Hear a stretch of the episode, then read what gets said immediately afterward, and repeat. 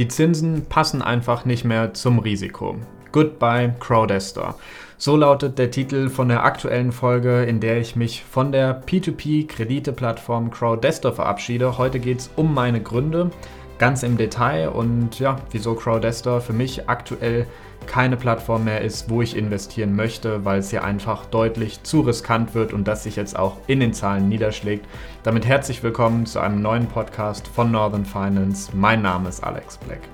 Ja, ich investiere bei Crowdester, das erstmal als Disclaimer vorneweg, auch wenn nur mit einer ganz, ganz kleinen Position von etwas über 100 Euro, die ich damals zum Testen eröffnet habe, weil ich einfach, ja, bevor ich hier so einem großen Publikum, auch bei YouTube, die Plattform vorstelle, einen langsamen Einstieg hier wählen möchte und dann mehr investiere, deutlich, deutlich mehr natürlich, wenn ich soweit bin. Genau. Und ich möchte das Geschäftsmodell von den Krediten immer verstehen, beziehungsweise von dem Produkt, was auf der P2P-Plattform angeboten wird. Und bei vielen Plattformen wie zum Beispiel Bandora, Konsumkredite, das Ganze ist relativ einfach zu verstehen.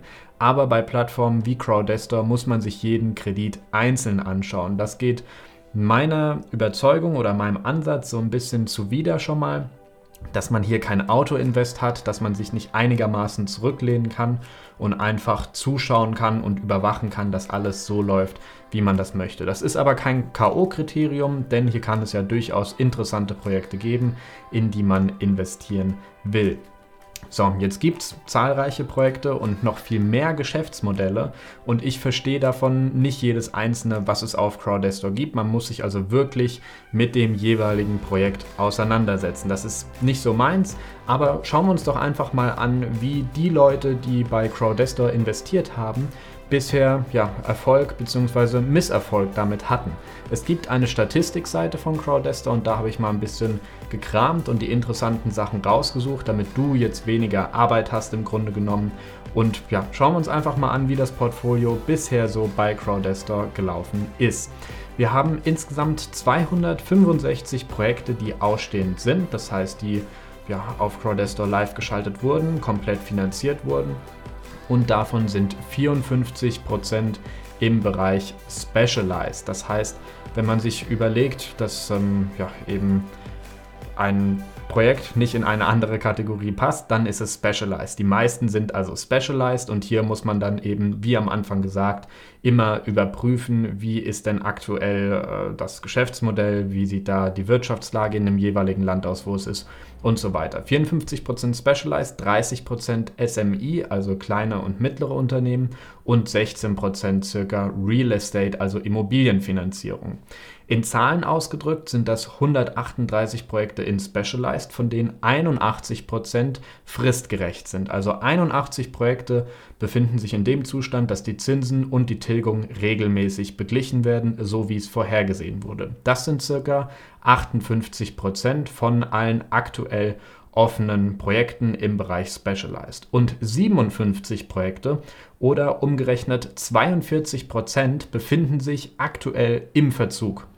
So, das heißt also, ähm, das ist gar nicht wenig. 42 Prozent von dieser größten Kategorie befinden sich im Verzug. Und von diesen ja, äh, Projekten, die sich im Verzug befinden, sind sieben Projekte zwischen 60 und 90 Tage im Verzug und 27 Projekte, also die Mehrheit, ist mehr als 90 Tage verspätet.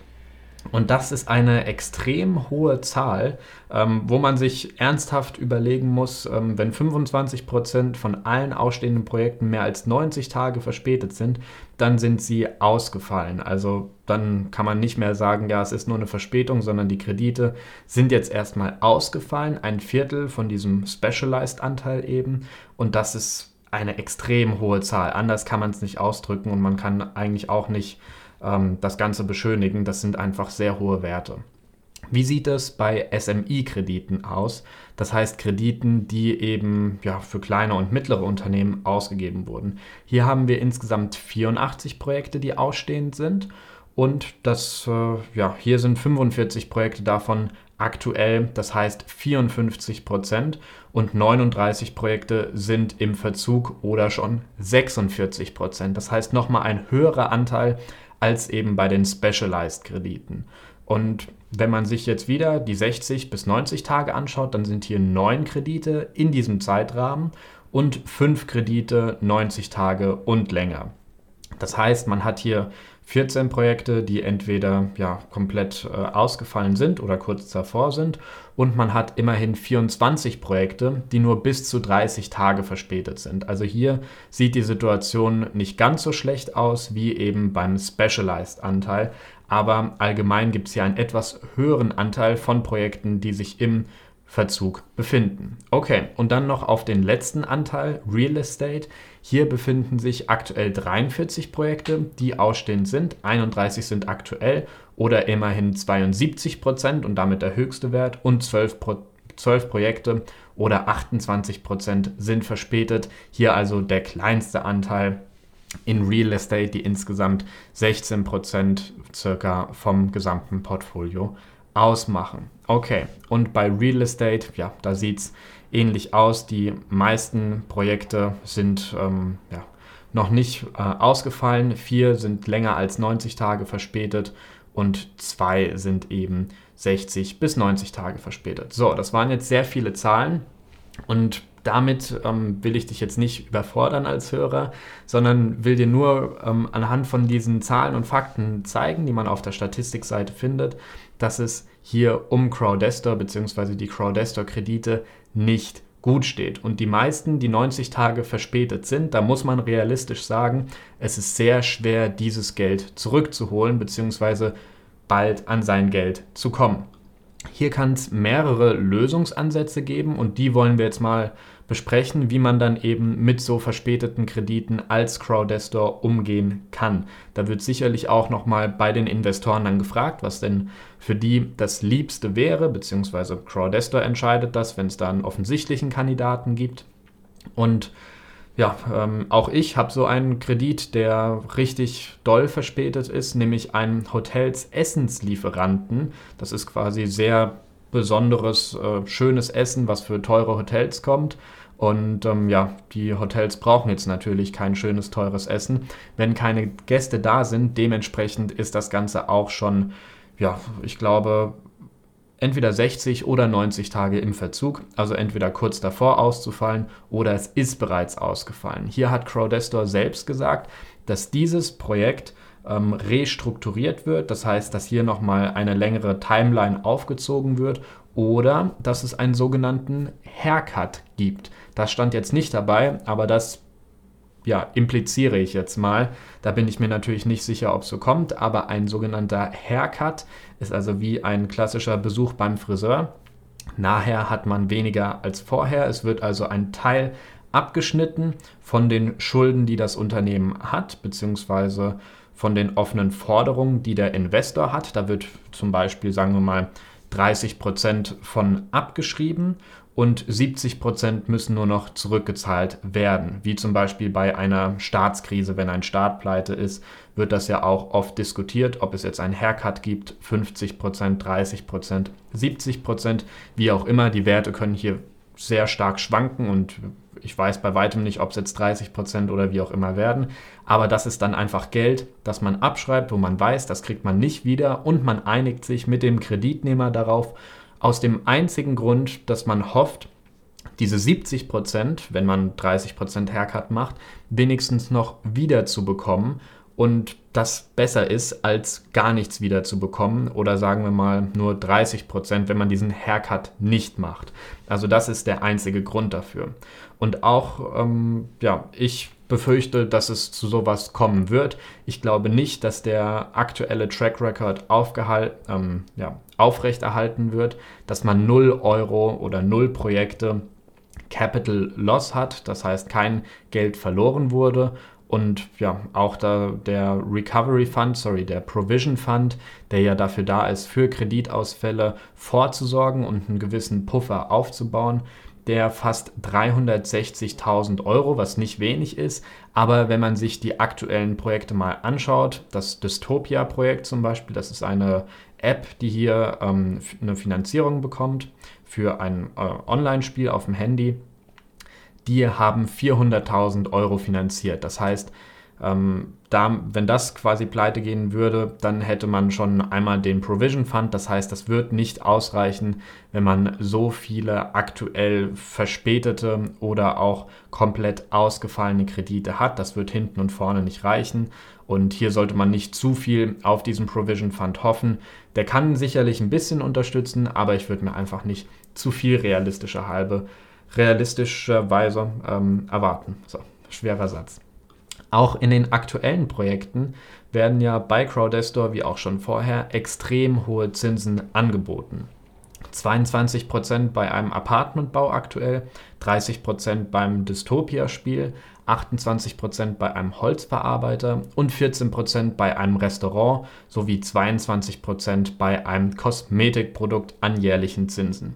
Die Zinsen der Projekte auf Crowdestor werden ja am Ende als Rendite für Investoren nicht erreicht, aber das war ja von Anfang an klar, denn Ausfälle wird es immer geben. Aber ich erwarte hier eben nicht nur, dass die Rendite niedriger ist, und immer noch positiv, sondern ich erwarte hier sogar eine negative Rendite, wenn ich mir diese Zahlen anschaue, die wir am Anfang durchgegangen sind.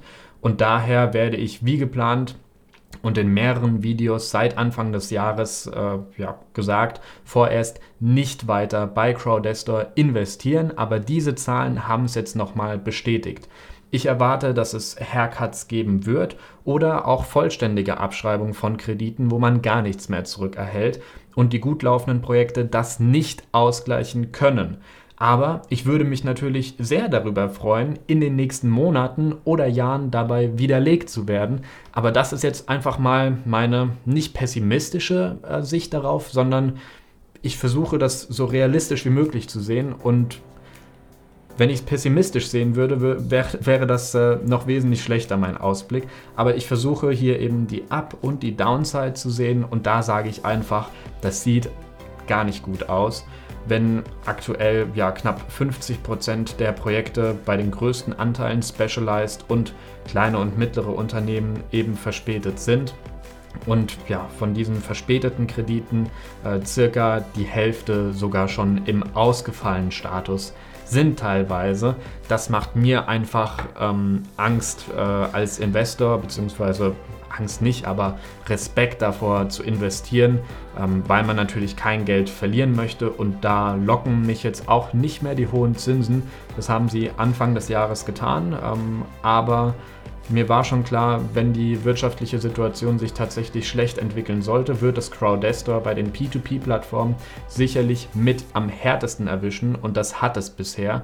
Ähm, mal schauen, ob es auch so weitergeht oder ob Crowdestor sich aus dieser Krise kämpfen kann. Da bin ich sehr gespannt und äh, ich hoffe, am Ende widerlegt zu werden, dass es deutlich besser läuft, als ich das Ganze jetzt befürchte. So, und im nächsten Jahr, ähm, wenn es wieder möglich ist, zu reisen, will ich auch die Plattform selbst besuchen, weil ich bin Crowdestor an sich nicht abgeneigt. Das ist ein sehr interessantes Geschäftsmodell, aber eben ein sehr riskantes und für mich aktuell zu riskantes. Das können andere Investoren ganz anders sehen, aber für mich ist das ganz einfach nichts. Ich bleibe dann lieber bei meinen Stammkandidaten Mintos, Estate Guru und Bondora. Ja, und ähm, wie letztlich die genauen Zahlen dann aussehen, wie viele Kredite ausgefallen sind, da werden wir ja in den nächsten Monaten mehr wissen. Und ähm, ich hoffe auch bei diesem Besuch dann einige Daten dort vor Ort zu bekommen, die man so auf der Statistikseite nicht findet. Da würde ich mich sehr drüber freuen und ich werde das Ganze natürlich auch mit euch wieder teilen. Ja, wenn dir dieser Podcast gefällt, leite ihn doch einfach an deine Freunde, Familie und andere Investoren, vielleicht auch andere Investoren bei Crowdestor weiter. Ich habe viel Spaß daran und du kannst mich bei diesem Projekt ganz einfach unterstützen, wenn du eben diesen Podcast weiterleitest und auch bewertest, wo auch immer du ihn gerade hörst und noch ein kurzes Feedback in die Rezension dort schreibst. Ich lese alles und ja, ich freue mich immer, Feedback zu bekommen. Vielen lieben Dank.